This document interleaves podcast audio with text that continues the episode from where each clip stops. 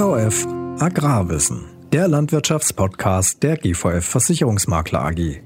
Meine sehr verehrten Damen und Herren, ein herzliches Guten Morgen aus Chemnitz. Mein Name ist Sebastian Mahler, ich bin heute Ihr Gastgeber und darf Sie begrüßen zu einer neuen Folge von GVF Agrarwissen Kompakt, komprimiertes Wissen für die Landwirtschaft. Zu unserem heutigen Webinar laden wir ein zu dem Thema Agrarrecht aktuell, die neuesten Entwicklungen. Und natürlich können wir als Versicherungsmakler dieses Thema nicht selber präsentieren, weil wir nun mal keine Juristen, sondern Versicherungsmakler sind. Umso glücklicher sind wir, dass wir in unserem Partnernetzwerke gute Anwälte haben, die wir hierfür nutzen können und für sie einladen dürfen. Deshalb begrüßen wir für dieses Thema Agrarrecht aktuell heute Herrn Klaas-Erik von Notbeck, Rechtsanwalt aus Neuruppin mit Kanzlei in Berlin von der Kanzlei Laskar. Herr von Notbeck hat Rechtswissenschaften studiert in Bonn und in Hannover, war zwei Jahre Fallschirmjägeroffizier bei der Bundeswehr, war Anfang der 90er Jahre parlamentarischer Berater im Sächsischen Landtag und hat Gesetzgebungsvorlagen für die CDU-Fraktion geschrieben und ist jetzt schon viele, viele, viele Jahre erfahrener Rechtsanwalt, insbesondere im Gesellschaftsrecht. Und er wird uns die neuesten Entwicklungen im Agrarrecht heute präsentieren. Wir freuen uns sehr, dass er hier ist. Genauso freuen wir uns, dass Sie sich heute zahlreich bei uns angemeldet haben und diesem Webinar folgen.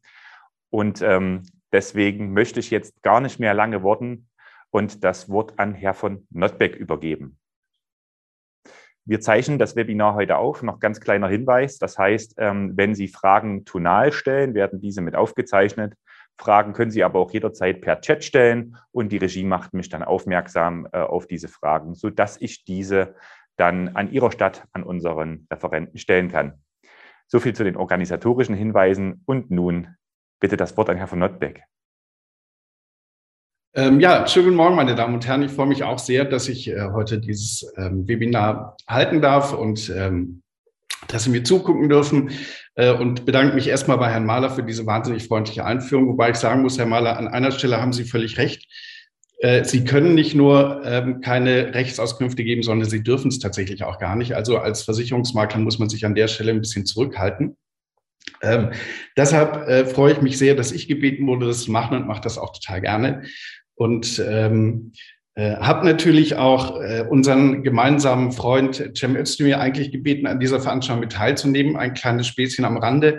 Der hat natürlich wegen seiner vielen Termine absagen müssen. Aber ich glaube, er hätte uns gesagt, dass sich in der Landwirtschaft ganz viel verändern wird und ähm, dass aber davon nur leider weniges besser wird. Und insgesamt ähm, wird es auch so sein, dass nichts, aber auch gar nichts einfacher für sie wird. Ähm, jetzt habe ich mit Herrn Mahler, als es darum ging, dieses Thema zu besprechen, Agrarrecht aktuell, die neuesten Entwicklungen, ähm, da haben wir, sind wir in eine Diskussion gekommen da, über die Frage, was bedeutet Agrarrecht für Sie eigentlich? Also Agrarrecht, das ist ja eigentlich eine total individuelle ähm, Sache, die jeweils immer ganz eng Bezug zu Ihrem tatsächlichen ähm, Geschäftsbetrieb hat. Also Sie sind ja alle mittelständische Unternehmer im weitesten Sinne und haben ja nicht nur agrarspezifische Themen zu beachten. Ähm, und schon dafür gibt es ja wahnsinnig viele Gesetze und gesetzliche Vorschriften, sondern Sie haben ja darüber hinaus auch alle anderen gesetzlichen Vorschriften zu beachten. Und ein ganz großer Teil ihrer, ihres täglichen Lebens hängt ja auch mit gesetzlichen Regeln zusammen, die nicht nur spezifischen agrarrechtlichen Einschlag haben, sondern die sich aus dem BGB ergeben oder die sich aus der Straßenverkehrsordnung ergeben oder die sich aus Verwaltungsgesetzen ergeben. Also das ist ja ein ganz riesenhafter und unübersehbarer Haufen von rechtlichen Vorschriften, die Sie nicht nur zu beachten haben, sondern die auch in Ihrem täglichen Leben eine Rolle spielen. Ähm, wichtig ist, dass man, wenn wir heute miteinander sprechen oder wenn Sie mir zuhören, ähm, dass wir das ein bisschen eingrenzen. Und ähm, tatsächlich, was Sie ja beschäftigen kann, das sind Dinge wie keine Ahnung, wie, wie wandle ich meine ähm, Genossenschaft in eine Kapitalgesellschaft um, um so das Vermögen der Genossen äh, ins Privatvermögen überzuführen oder steuerneutral oder es könnte sie auch beschäftigen. Ähm, ich ich habe irgendwie einen ähm, Mähdrescher gekauft und der Mähdrescher funktioniert nicht und der Verkäufer nimmt ihn aber nicht zurück oder ist abgebrannt oder äh, einer ihrer Mitarbeiter ist in einen Verkehrsunfall verwickelt. Also das gibt ja ganz vielerlei Berührungspunkte. Deshalb mussten wir uns ein bisschen fokussieren heute. Und das habe ich auch versucht dadurch zu tun, dass ich darüber, worüber ich referieren werde, ein bisschen eingegrenzt habe. Und, ähm, und zwar nicht auf Rechtsprechung zum Beispiel, die auch immer nur einen ganz, ganz kleinen Ausschnitt dessen beleuchtet, was ähm, die rechtliche und tatsächliche Lebenswirklichkeit widerspiegelt, sondern auf die Rechtsregeln, die für sie alle seit dem 1. Januar 2022 gelten. Das äh, setzt sich aus verschiedenen Bereichen zusammen.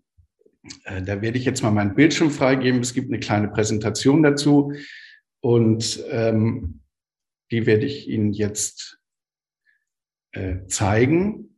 Und tatsächlich ist es so, Recht ist ja im Grunde genommen eine Angelegenheit, die auch im Dialog stattfindet. Ähm, wahrscheinlich oder also wenn Sie möchten, zu jeder Zeit äh, können Sie mich unterbrechen.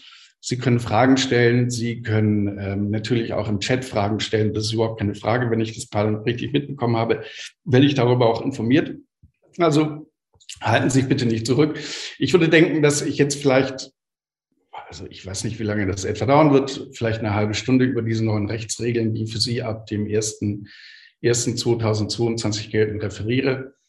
Und dass wir dann, wenn Sie möchten, in einen Dialog einsteigen und Sie Fragen stellen oder auch vielleicht, ähm, und das gilt für Ihre Kommunikation zur GVF, bei der GVF, wenn Sie möchten Informationen hinterlassen, die für Sie für nächstes Thema interessant wären. Also äh, vielleicht kann man das ein bisschen eingrenzen beim nächsten Mal, so dass man über diesen groben Überblick hinauskommt und tatsächlich mal mit ganz fachspezifischen Themen äh, hantieren kann. Ähm, ja, dann sehen Sie nun die erste Folie. Ähm, jetzt ist es tatsächlich so, äh, ich, ich werde diese Folie nicht einfach nochmal ablesen, sondern Sie können die ja selber lesen dass ab dem 1. Januar 2022 die neue EU-Ökolandbaurechtsverordnung äh, in Kraft ist.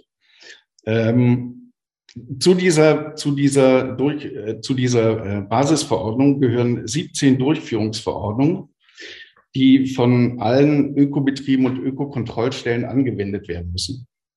Damit äh, verlieren die alten EU-Öko-Verordnungen, ähm, die lauteten 834 aus 2017, äh, 2007 und 898 aus 2008 etc. pp. zum Jahresende ihre Gültigkeit. So, ab jetzt 2022 gibt es äh, eine deutlich, deutlich mehr Verordnungen, die miteinander quer zu lesen sind. Allein zehn Durchführungsverordnungen betreffen die Produktionsregeln in der Ökolandwirtschaft. Die EU-Verordnung regelt nicht nur die Belange der Ökolandwirtschaft, sondern auch die der Ökoverarbeitung und des Handels mit Ökorohstoffen und Ökolebensmitteln sowie Importfragen. Die EU-Öko-Verordnung ist daher ein besonders komplexes EU-Gesetz, dessen Vereinfachung auch bei der zweiten kompletten Revision seit 1991, die nämlich gerade vorgenommen wurde, leider nicht gelungen ist. So, die EU-Kommission plant deshalb im Laufe des Jahres 2022 die vielen Teilverordnungen zu nachträglichen Änderungen im Basisrechtsakt von 2018 in einer konsolidierten Fassung der Verordnung zusammenzufassen, was dann die Anwendbarkeit verbessern soll. Ob das tatsächlich zu einer Verbesserung führt, das weiß kein Mensch ganz genau. Das ist ja im EU-Recht auch immer ein bisschen komplex. Der Regelungsgehalt ist umfangreich und eine Vereinfachung lässt sich dann nicht so leicht bewerkstelligen. Die äh, letzte Detailverordnung des Durchführungsrechts wurde erst Mitte Dezember äh, 2021 fertig, was in vielen Bereichen erhebliche Umsetzungsprobleme für Anfang diesen Jahres erwarten lässt. Das gilt ganz besonders für Importregelungen. Ähm, da können von vielen nationalen Behörden in, und in Deutschland äh, nicht mehr rechtzeitig implementiert werden, was äh, die EU-Kommission da vorgegeben hat. Deshalb wird es voraussichtlich äh, zu einigen Ökoregelungen in einer Übergangszeit äh, äh, ja die Anwendung der alten ähm, Ökobau-Landbauregeln äh, erforderlich sein. Mit der neuen EU-Verordnung verfolgt die Kommission einen äh, prinzipiengetriebenen Ansatz im Ökorecht, der besser den Verbrauchervorstellungen entsprechen soll. Ausnahmen sollen reduziert und langfristig abgeschafft werden. Der Umgang mit Verstößen, Unregelmäßigkeiten, Rückständen wird neu strukturiert, wobei es weiterhin keine gesonderte Rückstandsgrenzwerte für Ökolebensmittel geben wird. Der Ökolandbau wird also weiter über seine Prozesse definiert und nicht über die Rückstandsfreiheit der Endprodukte. Das hätte man an der Stelle möglicherweise auch anders gestalten können. Das ist leider nicht geschehen. Die Ökolandwirte, ich weiß nicht, mehrere von Ihnen werden sich wahrscheinlich mit dem Thema sehr intensiv befassen, müssen ihre innerbetriebliche Qualitätssicherung mit kritischen Ökokontrollpunkten definieren und damit ihre Versorgemaßnahmen für die Ökokontrolle transparent darlegen. Diese Versorgungsmaßnahmen sind auf innerbetriebliche Vorgänge begrenzt. Das bedeutet, Ökolandwirte sind nicht für das Verhalten von Nachbarbetrieben verantwortlich. Das ist ein äh, wichtiger Punkt, ähm, damit die Koexistenz von Ökolandbau und konventionellen Betrieben äh, gesichert bleiben kann. Von neuen zusätzlichen Auflagen besonders betroffen ist die Ökotierhaltung bei Schweinen und Geflügeln, die trotz jetzt schon großer Futterknappheit eine 100 Prozent ökologisch basierte Eiweißernährung der Ökonutztiere vorgibt. Ähm, auch das wird in der Praxis als schwierig äh, betrachtet und angesehen, berechtigterweise. So, das ähm, war sozusagen der erste Punkt. Das gibt noch weitere Veränderungen auf EU-Ebene. Das gibt eine neue EU-Verordnung über Tierarzneimittel äh, Arzneimittel und äh, das gibt in Deutschland ein, neue, ein neues Tierarzneimittelgesetz.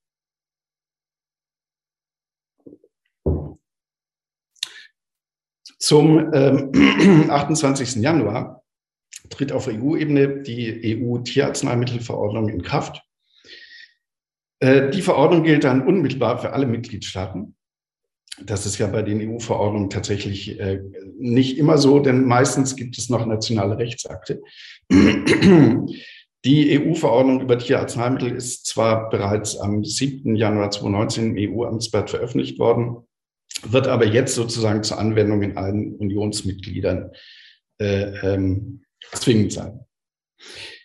Am 28. Januar 2022 tritt in Deutschland auch ein neues Tierarzneimittelgesetz in Kraft. Das regelt auf nationaler Ebene die Inhalte, die nicht durch die Verordnung ohnehin unmittelbar gelten.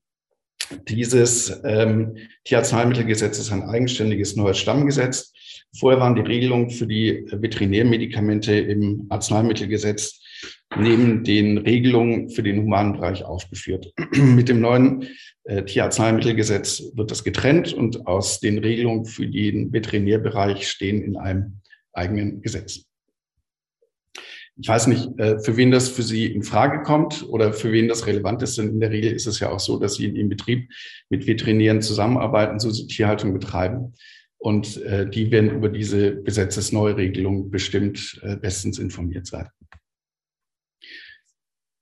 Was Sie interessieren könnte, wenn Sie ähm, Biogasanlagen ähm, äh, betreiben, dann ist, äh, dass die Nachhaltigkeitsverordnung nach dem Regenerative Energy äh, äh, ähm, Direction Nummer zwei, die ist nämlich äh, ab Jahresbeginn 2022 in, äh, in Kraft getreten.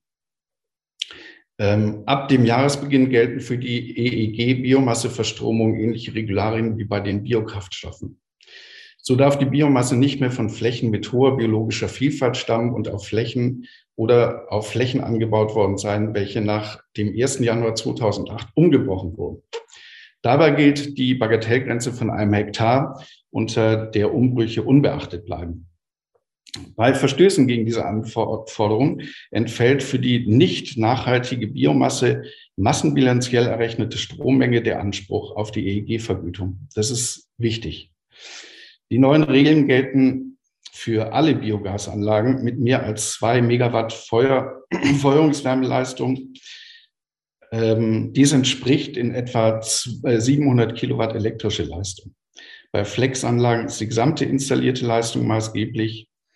Bei ähm, Satellitenanlagen dürfen diese extra betrachtet werden.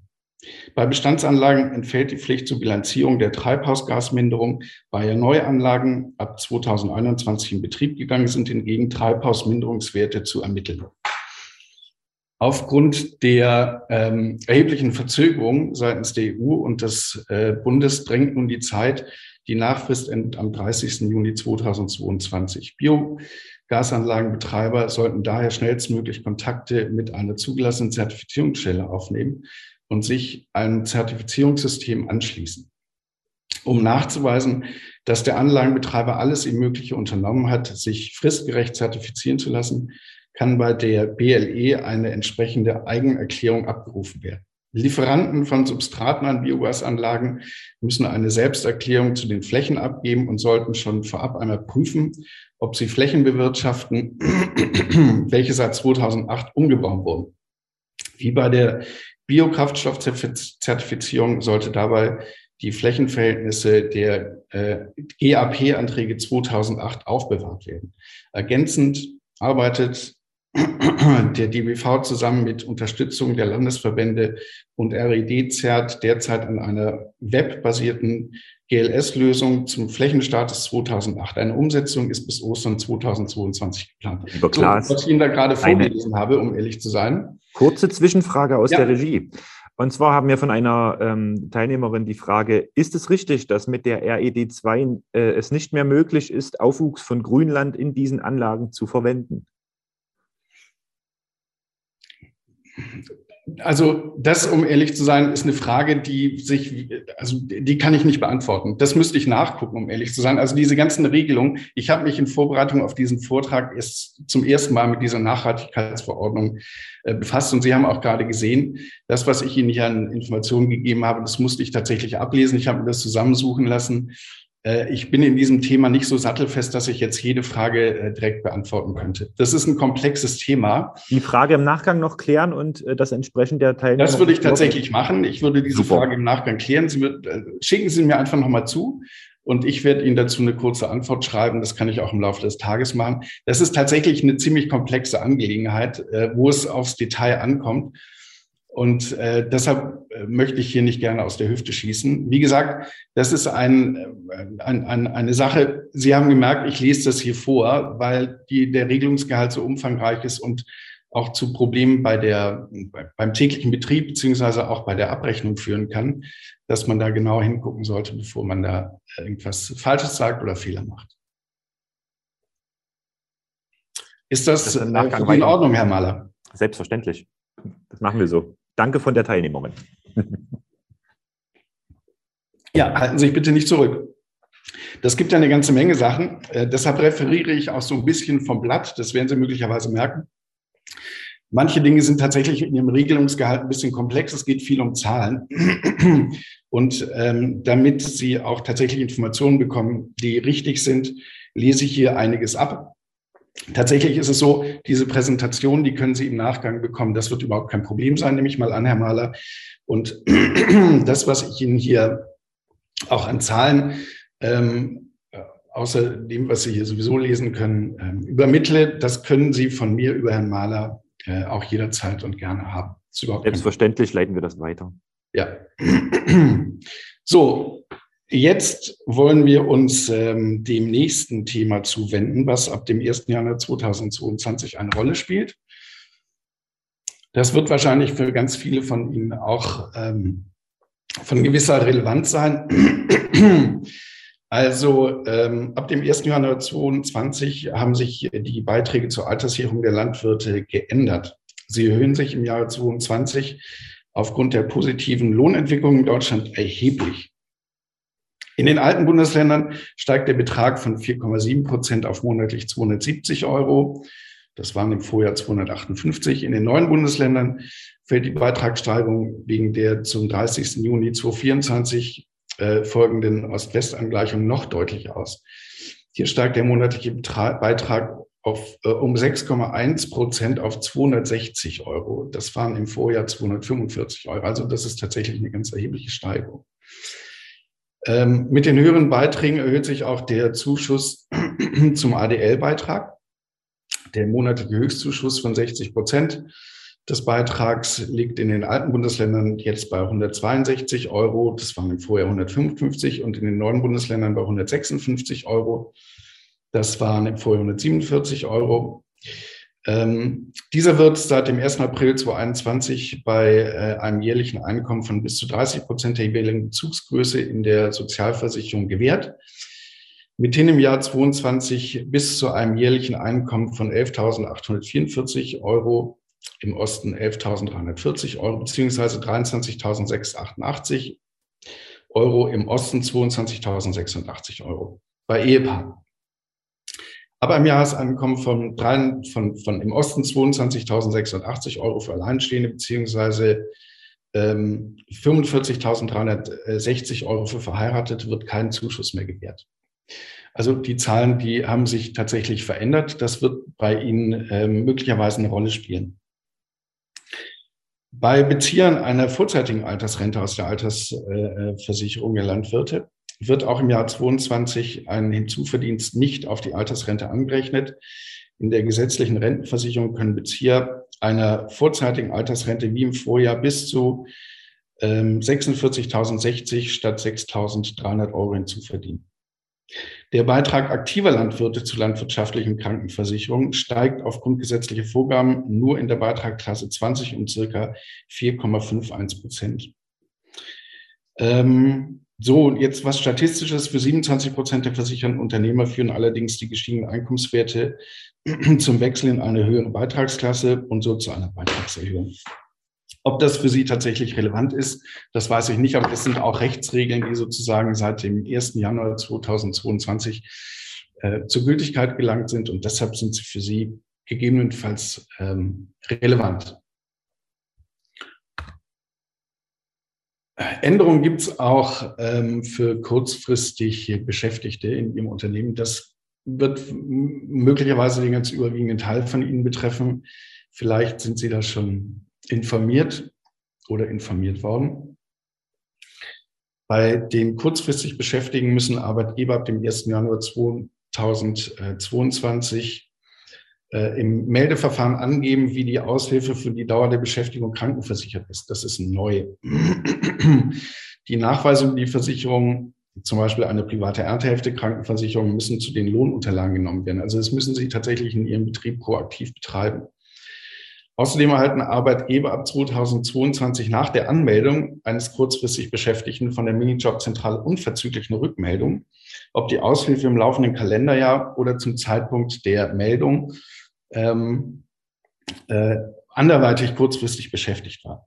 Stellt sich das heraus, ähm, dann werden ähm, äh, dann, dann müssen Sie Ihre Meldung sozusagen anpassen äh, und gegebenenfalls entsteht dann tatsächlich ein sozialversicherungspflichtiges Arbeitsverhältnis.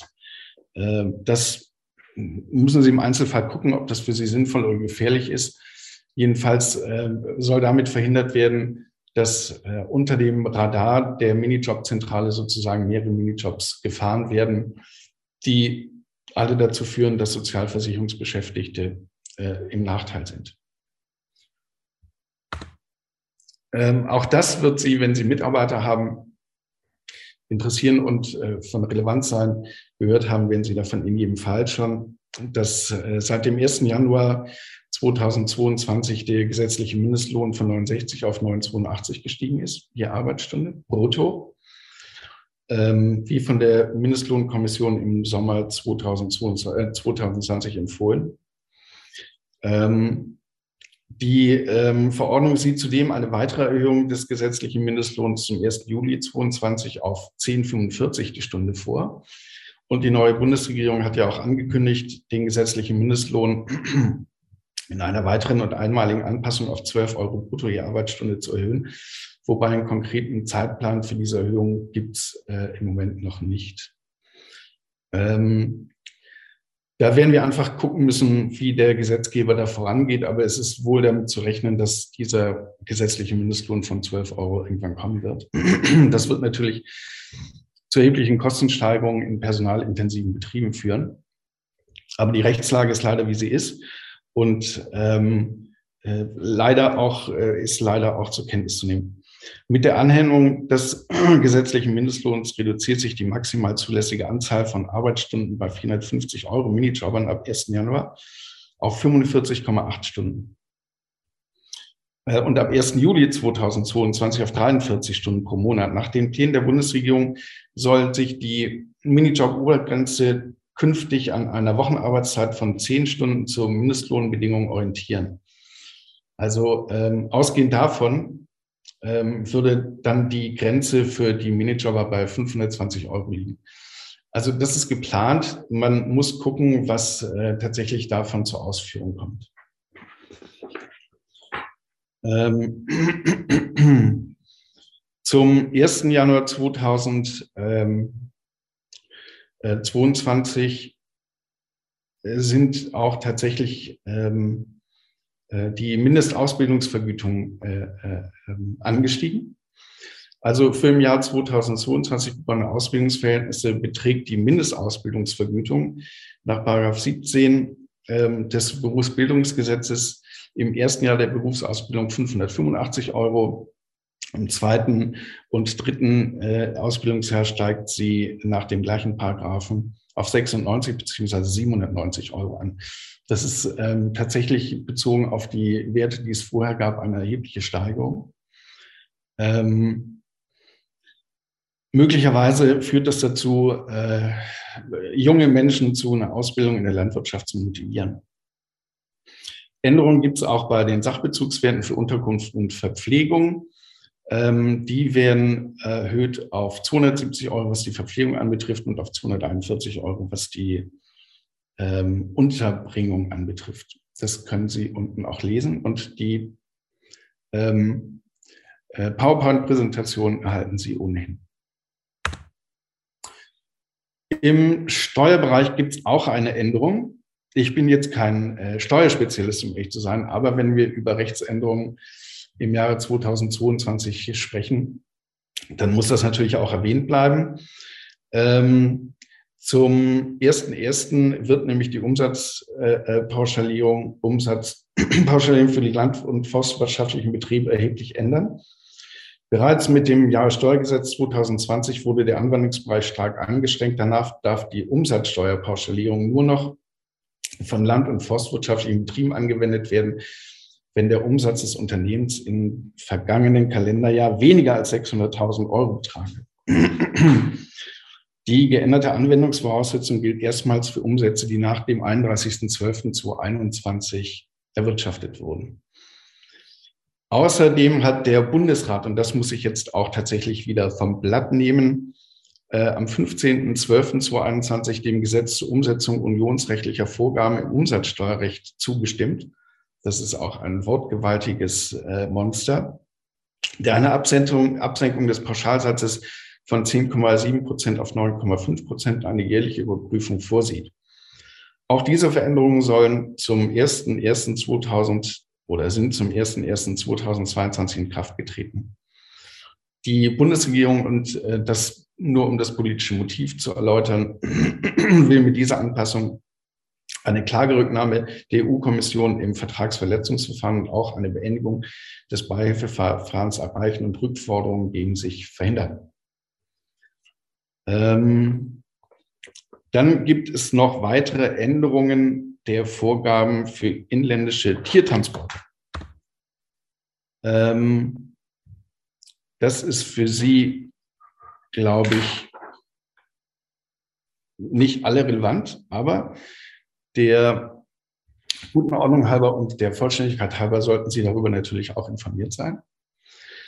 Ähm, ab dem 1. Januar 2022 gelten in Deutschland die Änderungen der Tierschutztransportverordnung. Danach dürfen Transporte von Schlachttieren nicht länger als viereinhalb Stunden dauern wenn nicht sichergestellt ist, dass die Außentemperatur während der Beförderung zu keinem Zeitpunkt mehr als 30 Grad Celsius beträgt. Bei Verstößen gegen die Transportzeit wie bei Zuwiderhandlung der Vorgaben von Belüftung, Temperaturüberwachung von Straßentransportmitteln werden zukünftig Bußgelder verhängt. Das war bisher nicht so. Das ist eine Änderung, die äh, jedenfalls aus meiner Sicht auch äh, sinnvoll ist. Die neue Regelung für Kälbertransporte ähm, bei der das Mindestalter zum Transport von 14 Tagen auf 28 Tage angehoben worden ist, gilt erst nach einer Übergangsfrist von einem Jahr und somit ab dem 1. Januar 2023. Das äh, sage ich Ihnen jetzt schon, falls es für Sie von Relevanz ist, dass Sie sich auf diese Rechtsänderung äh, gegebenenfalls einstellen äh, können. Ähm, aber nur soweit Sie natürlich davon betroffen sind. Genau wie die nächste Rechtsänderung, die jetzt im Jahre 2022 äh, eingeführt wurde, auch wahrscheinlich nur für relativ wenige von Ihnen äh, von Relevanz sein wird. Das ist äh, das Verbot des Kükentötens. Ähm, auch das gilt ab dem 1.1. diesen Jahres. Da ist das Töten von geschlüpften Eintagsküken verboten. Und 2024 wird zudem das Töten von Hühnerembryonen im Ei nach dem sechsten Bebrütungstag untersagt. Ich habe die Informationen mir auch aufgeschrieben, ähm, weil das auch für mich sozusagen kein tägliches Brot ist, aber sie sollen irgendwie wissen, worum es da geht und wo das herkommt. Nach dem gegenwärtigen wissenschaftlichen Erkenntnisstand ist der Hühnerembryo vor dem siebten ähm, Bebrütungstag nämlich noch in der Lage, Schmerzen zu empfinden. Das soll sich, sagen die Wissenschaftler, nach dem siebten Bebrütungstag ändern.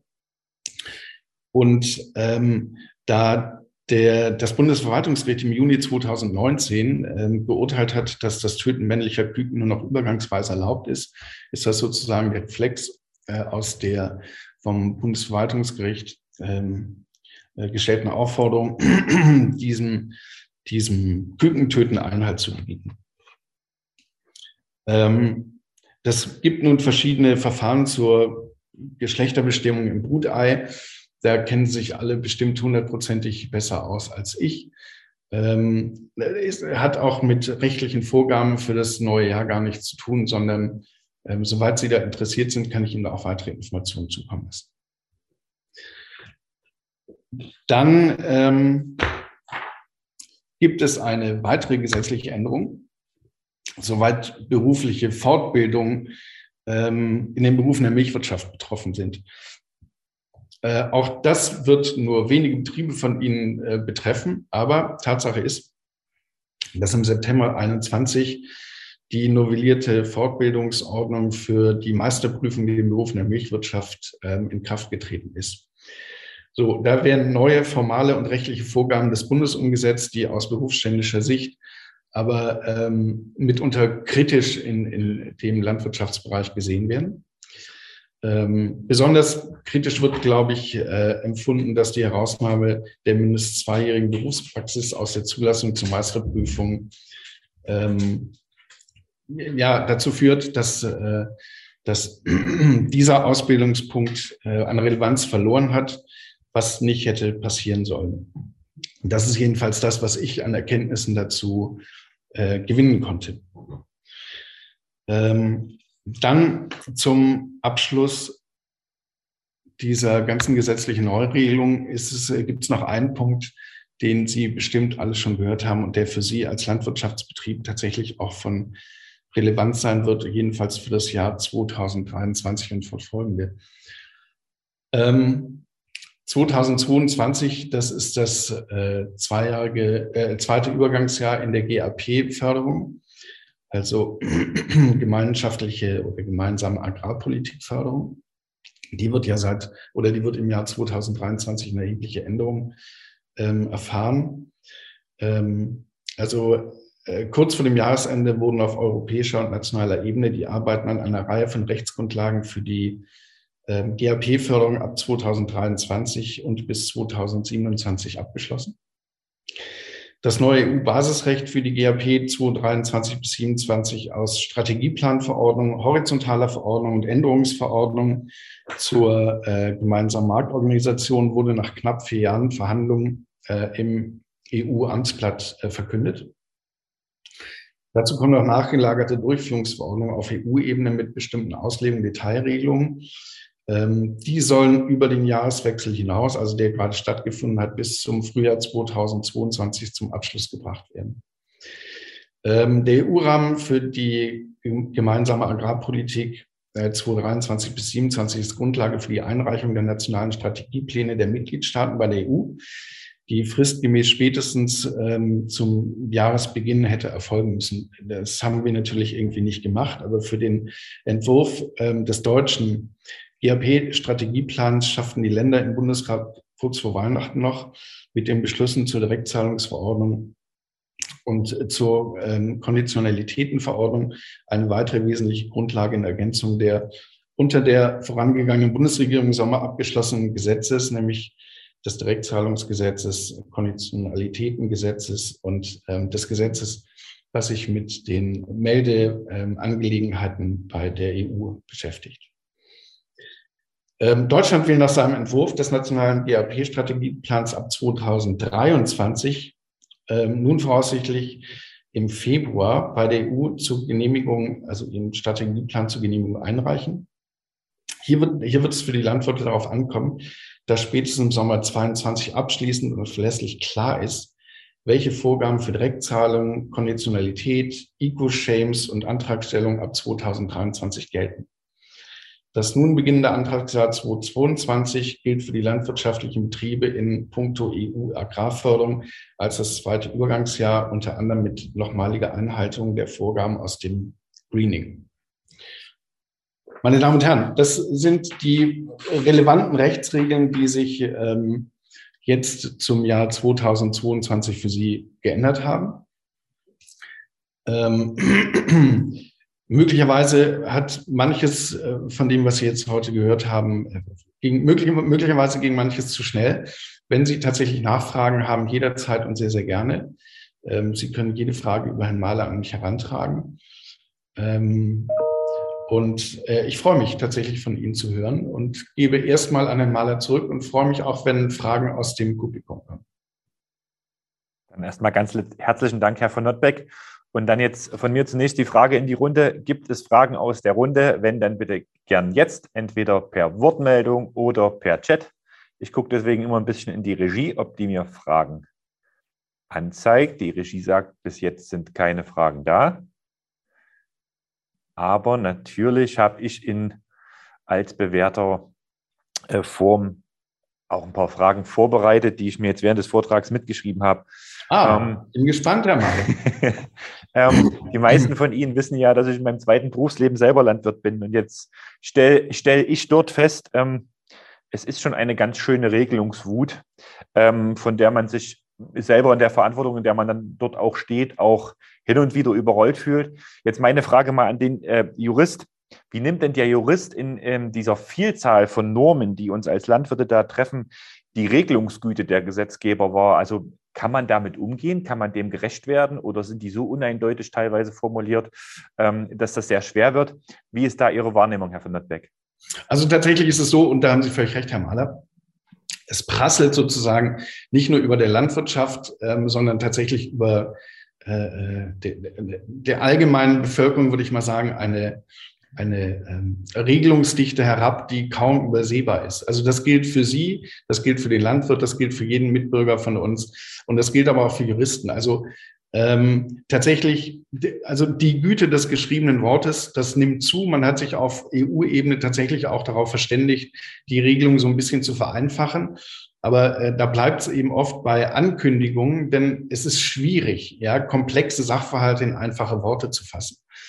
Ähm, tatsächlich ist es so, und das habe ich ja auch zum Anfang schon gesagt, Recht ist immer eine ganz individuelle Angelegenheit und vieles, was Sie heute gehört haben, von dem werden Sie überhaupt nicht betroffen sein. Wenn man betroffen ist, dann muss man sich tatsächlich irgendwie im Detail und sehr, sehr genau ansehen, welche Regelung bedeutet für mich was. Ähm, trotzdem ist es so, also diese Vielzahl von Vorschriften, die zu beachten sind, insbesondere für landwirtschaftliche Betriebe, machen den landwirtschaftlichen Betrieb natürlich auch anfällig für, ich würde mal sagen, juristische Störungen. Ähm, äh, also, denn auch bei allergrößter Vorsicht kann man sich nicht sicher sein, dass jede Rechtsregel, die es gibt, auf EU-Ebene oder in Deutschland tatsächlich auch exakt eingehalten wird. Alleine schon deshalb nicht, weil Unkenntnis besteht. Ähm, aber ähm, wenn man Unsicherheiten hat, dann sollte man einfach zu ja, zu, zu, zu Literatur greifen, mal eben nachlesen. Oft hat man ja auch ein Gespür dafür, ob die Dinge irgendwie kompliziert werden in der einen oder anderen Richtung. Und, äh, oder man kann sich natürlich auch Rechtsrat jederzeit einholen. Aber es wird nicht einfacher und äh, es wird immer komplexer. Das ist leider Tatsache. Vielen Dank. Wenn ich jetzt nochmal auf die Vielfalt gucke, der, der Rechtsnormen, die sich da so alljährlich ändern, gibt es jetzt in, insbesondere in Bezug auf, auf dieses Jahr aus Ihrer Sicht äh, Fokusgebiete, wo fast jeder Landwirt ran muss und wo man unbedingt draufschauen muss, was man keinesfalls vergessen darf? Ja, also auch, auch da gilt wieder, Herr Mahler, das ist, ähm, das ist eine fabelhafte Frage, aber sie ist sehr, sehr global. Äh, denn tatsächlich ähm, ist es doch so, also diese Rechtsregeln, die ich heute zur Änderung vorgestellt habe, ja, die betreffen ja wahrscheinlich nicht alle Betriebe, obwohl sie natürlich für alle Betriebe äh, grundsätzlich gelten würden, wären sie damit befasst. Ja. Ähm, also man sollte sich einfach das ist, glaube ich, ein ganz gutes Hilfsmittel, Fachliteratur äh, heranziehen. Oder es gibt ja auch sehr gute Zeitschriften, die sozusagen die Rechtsentwicklung darstellen. Aber es gibt jetzt tatsächlich nichts, von dem ich glaube, dass es so einschneidend, umwerfend neu ist für die Landwirtschaft, ähm, äh, dass der Fokus auf diesen Rechtsänderungen liegen sollte. Also natürlich sind jede, alle, jede Rechtsänderung ist zu beachten, das ist überhaupt keine Frage.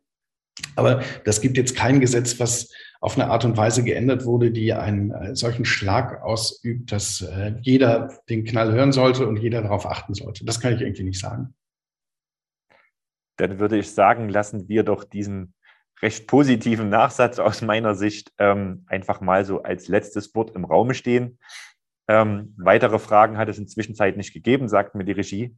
Und dann sind wir für heute auch schon am Ende dann bleibt mir als Moderator jetzt noch ganz herzlich Danke zu sagen. Erstmal an Sie, Herr von Notbeck, für Ihre Mühe und für den gelungenen Vortrag. Ganz herzlichen Dank. Und auch Danke mich. an Bitte gerne. Das war mir eine große Freude. Und das nächste Mal versuchen wir Herrn Özdemir vielleicht doch noch dazu zu holen. ja, das wäre mal ein spannender Gast. Dann können wir hier einen Dialog starten. Ja, unbedingt. Ähm, unbedingt. Genau. Und ähm, dann auch noch ganz herzlichen Dank an Sie, liebes Auditorium. Wir freuen uns riesig, dass Sie unseren Einladungen so zahlreich folgen. Und wir tun hier wirklich unser Bestes, immer interessante Referenten für Sie zu gewinnen und mit Themen für Sie einen Mehrwert zu stiften, die aber auch rein gar nichts mit Versicherungswirtschaft in den meisten Fällen zu tun haben. Ist auch uns eine große Freude. Herzlichen Dank an Sie und bis morgen. Herzlichen Dank.